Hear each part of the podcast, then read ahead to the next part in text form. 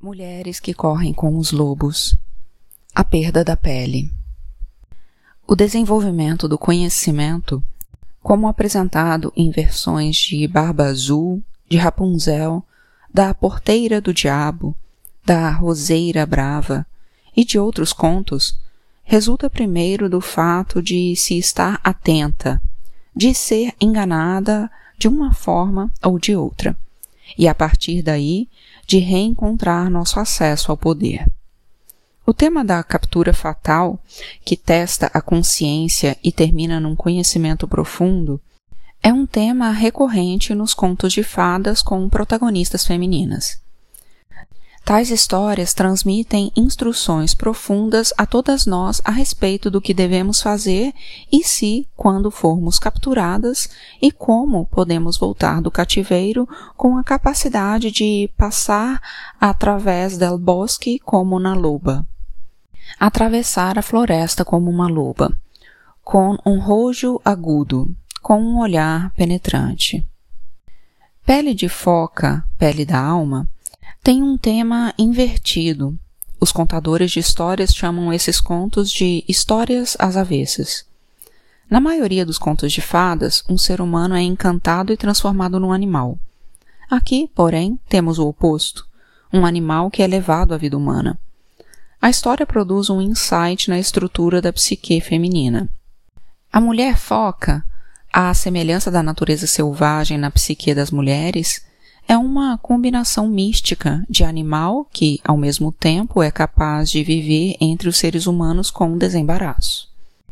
A pele na história não é tanto um objeto, mas a representação de um estado de sentimento e de um estado de ser. Um estado que é coeso, profundo e que pertence à natureza feminina selvagem.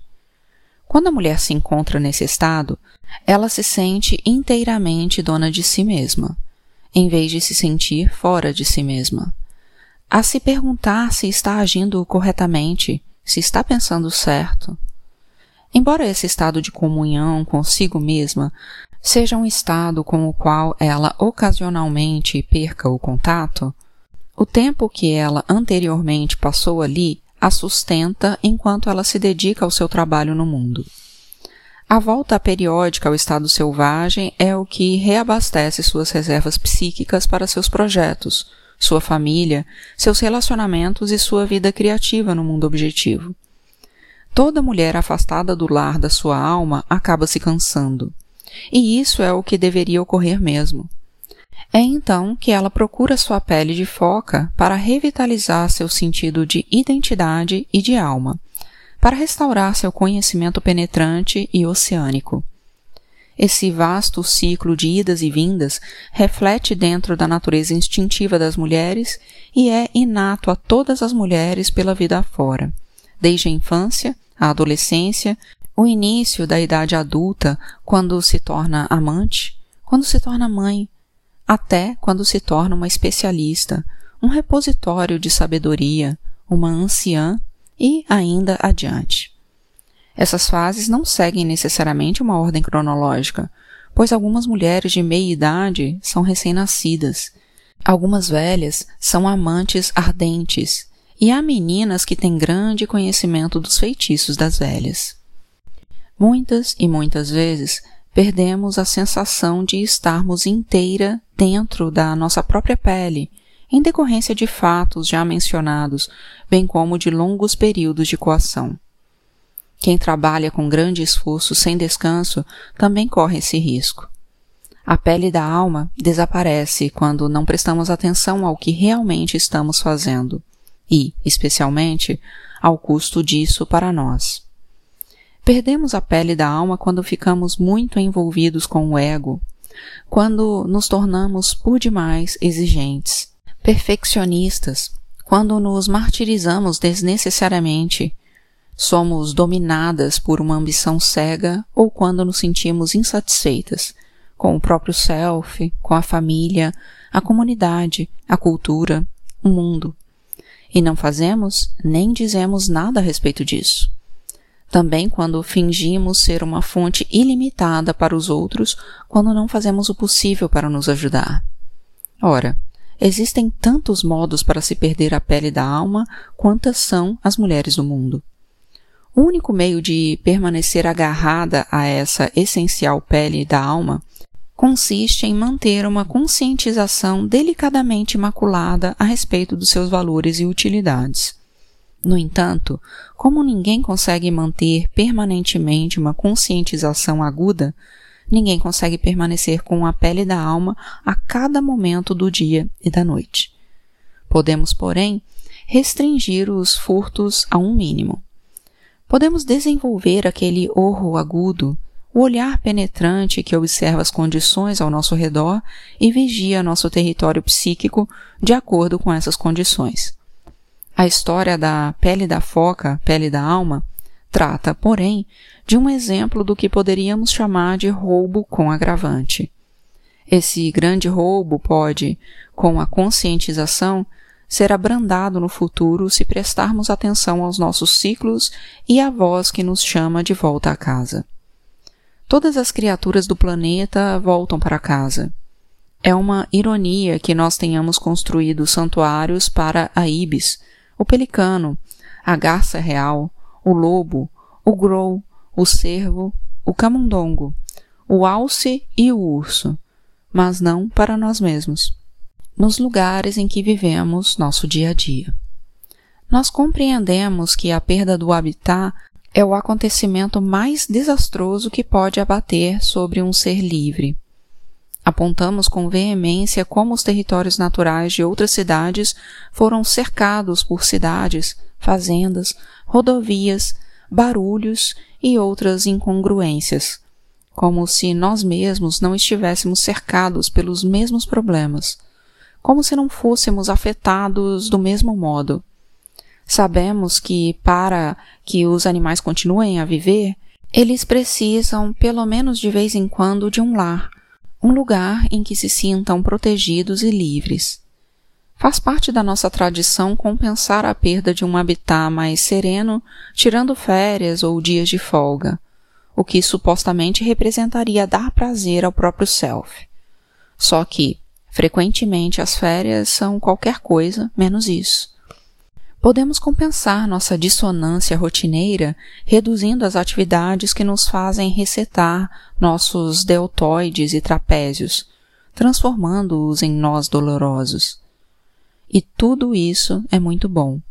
Mas para a psique self-alma, as férias não equivalem ao santuário. Tempo de folga ou tempo de licença não equivale a voltar para casa.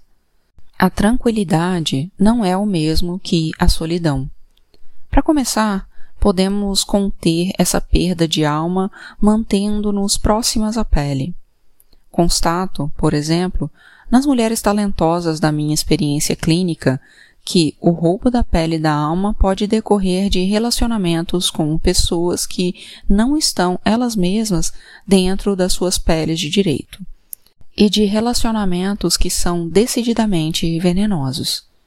São necessárias força e determinação para superar tais relacionamentos, mas é algo que pode ser feito, especialmente se, como ocorre na história, a pessoa der ouvidos à voz que chama de casa e voltar ao âmago do self, onde o conhecimento imediato é pleno e acessível.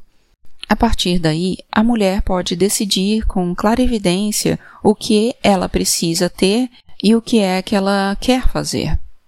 O grave roubo da pele da foca também ocorre com muito maior sutileza através da apropriação indevida do tempo e dos recursos de uma mulher. O mundo anseia pelo consolo, pelos quadris e seios das mulheres. Ele clama com milhares de mãos, milhares de vozes, acenando para nós, puxando-nos e nos beliscando, à procura da nossa atenção. Às vezes, a impressão que temos é a de que, para qualquer lado que nos voltemos, haverá algo ou alguém que precisa, quer, deseja.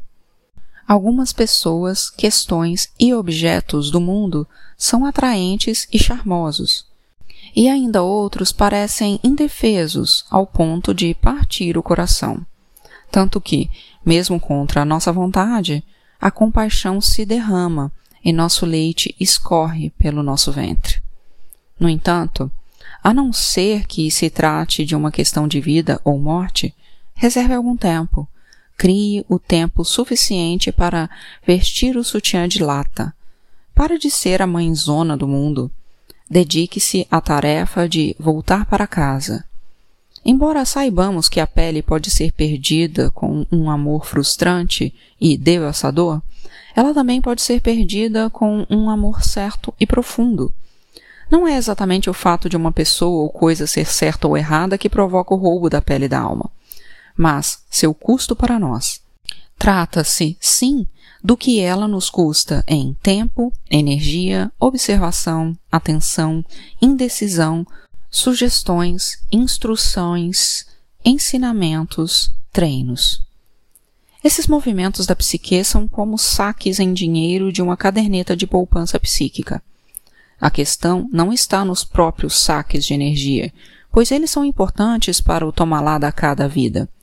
No entanto, é a existência de um saque a descoberto que provoca a perda da pele e o embotamento e enfraquecimento dos nossos instintos mais aguçados.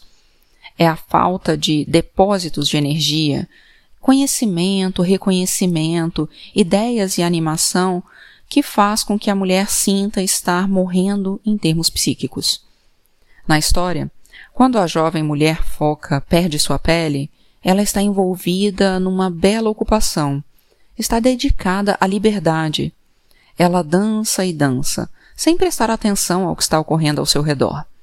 Quando estamos na nossa natureza selvagem de direito, todas nós sentimos essa vida luminosa, ela é um dos sinais de que estamos próximas à mulher selvagem.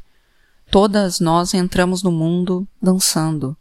Sempre começamos com nossas peles intactas. Contudo, pelo menos até que nos conscientizemos melhor, todas nós passamos por esse estágio no processo de individuação. Todas nós nadamos até o rochedo, dançamos e não prestamos atenção. É aí que o aspecto mais trapaceiro da psique cai sobre nós. E, em algum ponto da estrada, nós, de repente, procuramos e não conseguimos mais encontrar aquilo que nos pertence e a que pertencemos. Falta-nos misteriosamente nosso sentido de alma e, ainda pior, ele está escondido. Por isso, vagueamos por aí parcialmente atordoadas, não é bom tomar decisões quando estamos atordoadas, mas é isso que fazemos. Sabemos que as más decisões ocorrem de inúmeras formas. Uma mulher casa-se cedo, outra engravida muito jovem, ainda outra fica com um parceiro errado, outra renuncia à sua arte para ter coisas, outra se vê seduzida por uma série de ilusões, outra por promessas, outra por ser boazinha demais e não ter alma suficiente. Ainda outra por ser visionária ao extremo e lhe faltar os pés no chão. E nos casos em que a mulher vive só com metade da pele da alma, não é necessariamente porque suas decisões estão erradas, mas porque ela se mantém afastada do seu lar espiritual por muito tempo. Começa a se ressecar e é de ínfima utilidade para qualquer um, menos ainda para si mesma. Existem centenas de meios para se perder a pele da alma. Se mergulharmos no símbolo da pele animal, descobriremos que em todos os animais, incluindo-se o ser humano, o eriçamento dos pelos ocorre como reação a coisas vistas bem como a coisas pressentidas. O eriçamento do pelo transmite um frio a toda a criatura, despertando nela a suspeita, a precaução e outros sinais de defesa. Em meio ao povo inuit, disse que tanto os pelos quanto as penas têm a capacidade de ver o que acontece à distância, e é por isso que um angakok, um xamã, usa muitos pelos e muitas penas, de modo a ter centenas de olhos para melhor examinar os mistérios. A pele da foca é um símbolo da alma que não só fornece calor, mas que também, com sua visão, representa um sistema de alerta antecipado. Nas culturas dedicadas à caça, a pele equivale ao alimento enquanto importantíssimo fator de sobrevivência. Ela é usada para fazer botas, para forrar parcas, para a impermeabilização a fim de manter o rosto e os pulsos livres do gelo acumulado. A pele mantém as criancinhas secas e em segurança, protege e aquece partes vulneráveis do corpo humano, o ventre, as costas, os pés, as mãos e a cabeça. A perda da pele significa a perda da nossa proteção, do nosso calor, do nosso sistema de alerta antecipado, da nossa visão instintiva. Sob o aspecto psicológico, o fato de estar sem a pele faz com que a mulher haja como acha que deveria agir, não da forma que ela realmente deseja. Isso faz com que ela acompanhe quem quer que lhe dê a impressão de ser mais forte, quer seja benéfico para ela, quer não. Nesse caso, ela salta demais e olha de menos. Ela brinca em vez de ser direta. Não dá importância às coisas, deixa tudo para depois. Ela se recusa a dar o próximo passo, a empreender a descida necessária e a se manter ali o tempo suficiente para que algo aconteça. Portanto, podemos ver que, num mundo que valoriza mulheres teleguiadas, que não sabem parar, o roubo da pele da alma é muito fácil. Tanto assim que o primeiro roubo acontece em algum ponto entre as idades de 7 e 18 anos. A essa altura, a maioria das mocinhas já terá começado a dançar na rocha no mar. A essa altura, a maioria terá procurado pela sua pele da alma, mas sem encontrá-la no lugar onde a havia deixado. E, embora isso a princípio pareça ter a intenção de causar o desenvolvimento de uma estrutura medial na psique, ou seja, de uma capacidade para aprender a viver no mundo do espírito, bem como na realidade concreta, com grande frequência esse resultado não se realiza, como também não se realiza o restante da experiência de iniciação, e a mulher vagueia pela vida sem sua pele. Mesmo que tenhamos tentado impedir uma reincidência do roubo, praticamente nos costurando a nossa pele da alma, são pouquíssimas as mulheres que atingem a maioridade com mais do que alguns tufos da pele original intactos. Deixamos de lado nossas peles quando dançamos. Aprendemos o mundo, mas perdemos nossa pele. Descobrimos que, sem nossas peles, começamos lentamente a definhar. Como a maioria das mulheres foi educada de modo a suportar esse tipo de estado com estoicismo, como suas mães suportaram antes delas, ninguém percebe que algo esteja definhando, até que um dia. Quando somos jovens e a vida da nossa alma entra em colisão com os desejos e exigências da cultura e do mundo, nós realmente nos sentimos perdidos, longe de casa. No entanto, na idade adulta, continuamos a nos empurrar cada vez mais para longe de casa, em consequência das nossas próprias opções sobre quem, o que, onde e por quanto tempo. Se nunca nos ensinaram a voltar ao lar profundo da nossa infância, nós repetimos ad infinitum o modelo de ser roubada e vaguear perdida por aí. Entretanto, mesmo que nossas próprias escolhas infelizes nos tenham desviado do curso para muito longe do que precisamos, não vamos perder a fé, porque no interior da alma está o dispositivo de orientação de retorno. Todas nós podemos encontrar nosso caminho de volta.